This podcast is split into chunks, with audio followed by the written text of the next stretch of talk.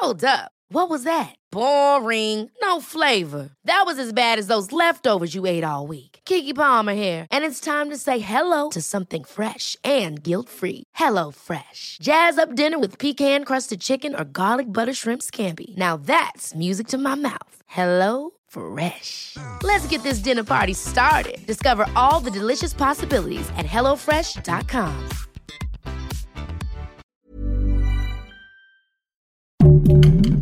Heraldo Podcast, un lugar para tus oídos. Divagando en la mente de las mentes más complejas de la humanidad analizadas con los doctores Rocío Arocha, Ruth Axelrod y José Estrada. Comencemos la sesión. ¿Qué tal? Un episodio más de Divagando en la mente. Hoy vamos a divagar en la mente del soltero, de la soltera, de aquella persona que no encuentra pareja. Encontrar pareja, qué tema, qué situación tan complicada para unos. ¿Por qué no encontramos pareja? ¿Será que no vamos a suficientes lugares en donde haya personas para ligar? ¿Será la pandemia? ¿Será que no sabemos usar las aplicaciones que ahora hay tantas eh, en la red para conseguir pareja? ¿Será que nadie se apiada de nosotros y nos presenta un galán, una galana? ¿Qué pasa? ¿Por qué no encuentro pareja? ¿Qué creen? La respuesta no está en el afuera, la respuesta está en el adentro. Para ser amado, primero me tengo que amar a mí mismo, a mí misma. Para poder compartir, primero tengo que saber compartir conmigo. Para aprender a estar en compañía, primero tengo que aprender a estar a solas.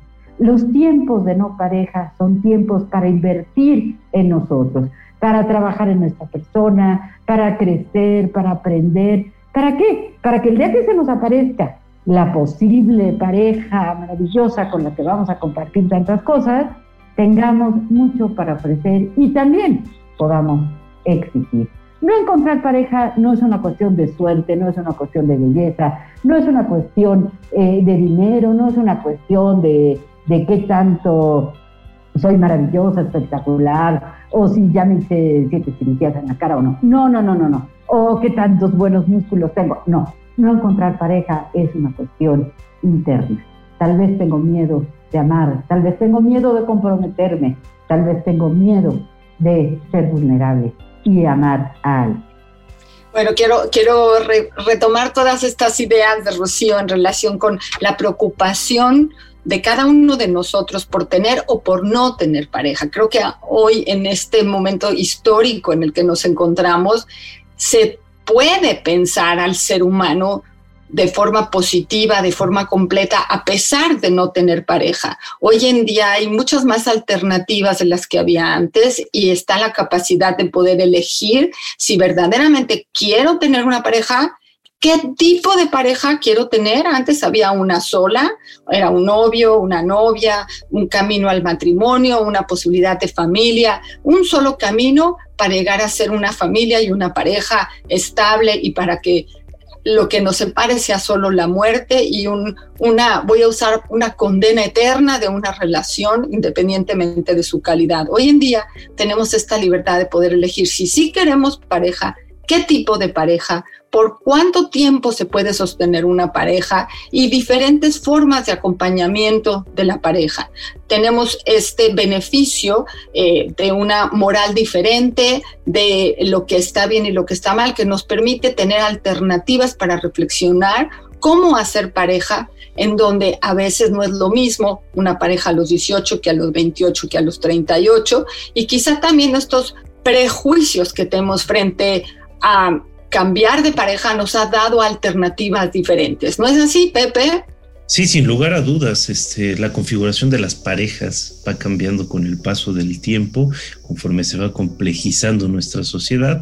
A veces tenemos nuevas manifestaciones o eh, reavivamos algunas antiguas manifestaciones del amor. Lo que sí es muy cierto eh, y deben de eh, encontrarlo día a día ustedes, chicas, en sus consultorios, es que muchas personas llegan buscando la respuesta al por qué no tengo pareja.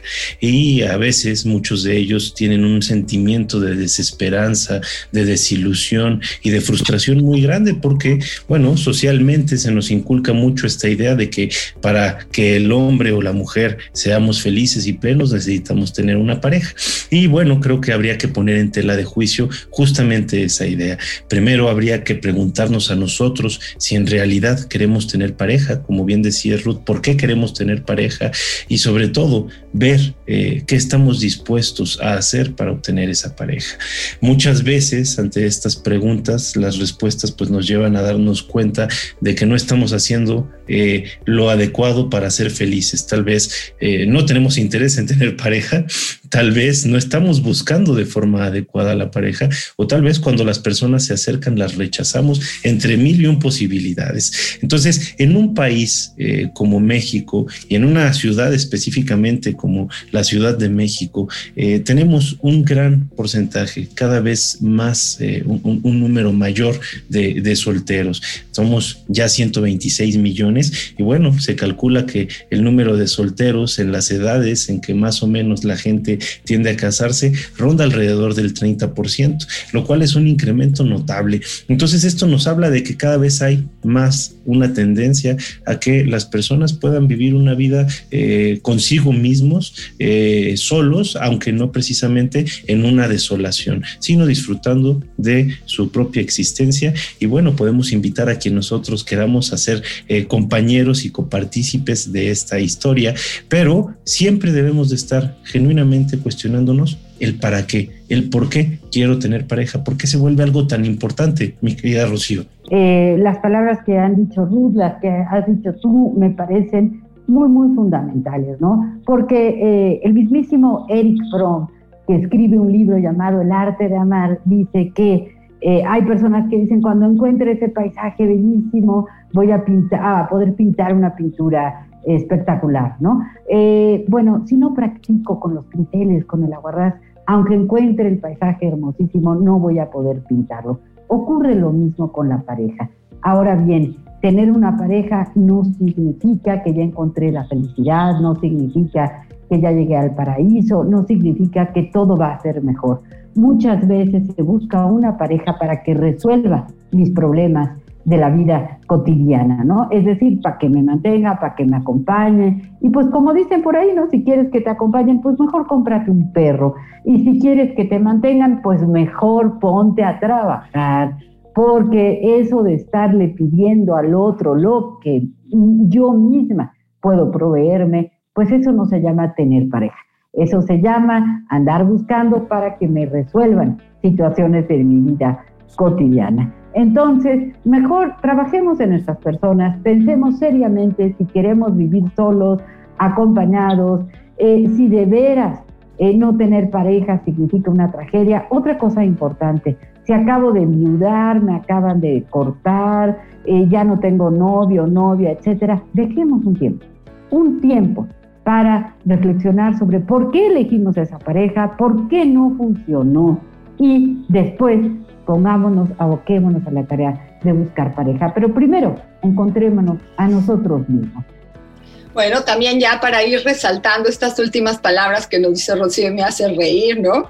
Claro que está bien tener un perro, pero también está bien tener un novio o una novia. Las dos cosas suelen bien, ¿no? A mí me gusta retomar la palabra pareja pensando en el ejercicio de lo parejo, de lo sinónimo, de lo que donde yo me siento cómoda y mi pareja también se sienta cómoda. Pareja, parejo, vamos parejos, caminamos juntos, vamos a un lugar porque tenemos objetivos compartidos. Y si bien sí creo que es frustrante, sí querer tener pareja, encontrar en el deseo propio, en el deseo femenino, en el deseo de compartir, encontrar a alguien que vaya conmigo en el camino de la vida y ojalá esté lleno de, deseos y fantasías y amores compartidos, ¿sí? Sí creo que esa frustración de que el príncipe azul no llegue requiere atención y requiere atención no nada más porque el afuera hoy el día es más complicado, sino porque yo me intoxico solita de tristeza o de angustia, porque entonces me lastimo yo mi propia autoestima. Y eso no es buena idea, ¿no? Efectivamente, buscar pareja requiere atención, requiere un proyecto importante, hay que compartirlo con los amigos, con la gente que es experta en el tema, sin lugar a dudas, ¿no? Y requiere también reevaluar cómo andamos en relación a qué es lo que nosotros podemos ofrecerle al otro para sentirnos parejos con el otro. La autoestima en su lugar permite tolerar mejor la frustración cuando algo no llega y poder esperar y hacer la lucha adecuada donde yo quiero que eso sí llegue. ¿No es así, Pepe? Sí, justo, mi querida Ruth, estoy totalmente de acuerdo. Creo que una de las eh, cosas que más nos pasa eh, cuando empezamos a buscar pareja, si ya decidimos que queremos pareja, es, eh, bueno, primero no tener muy en claro qué es lo que estamos buscando en esa persona. nosotros podemos estar buscando algo que en realidad obedece más a los deseos de alguien más, a un deseo construido socialmente, más que a un deseo propio. Eso es un elemento que debemos de tener muy claro. Y por otro lado, también debemos de saber dónde buscar pareja. Hoy día tenemos una gran oferta disponible de plataformas digitales donde podemos acceder a distintas personas, pero también están las herramientas clásicas. Si a nosotros nos gusta la literatura, un lugar excelente para conocer pareja puede ser una librería, puede ser un lugar donde se debata o se discuta sobre ciertos textos. Vamos, en fin, donde quieras, eh, donde, donde lo que quieras encontrar, lo vas a encontrar en el lugar donde haya gente que le interese lo mismo que a ti. Ahora, para tener una buena pareja, no necesitamos que sea eh, idéntica a nosotros, necesitamos que sea compatible, simple y sencillamente que nos guste y con quien podamos disfrutar momentos importantes de nuestra vida y sobre todo el día a día, porque ahí está lo importante en la convivencia cercana de el día cotidiano, ¿no? Un placer estar con ustedes. Nos vemos el siguiente martes con una próxima entrega de Divagando en la mente de. Un placer. Un episodio te espera cada semana de Divagando en la mente de. Escúchanos en todas las plataformas de El Heraldo de México.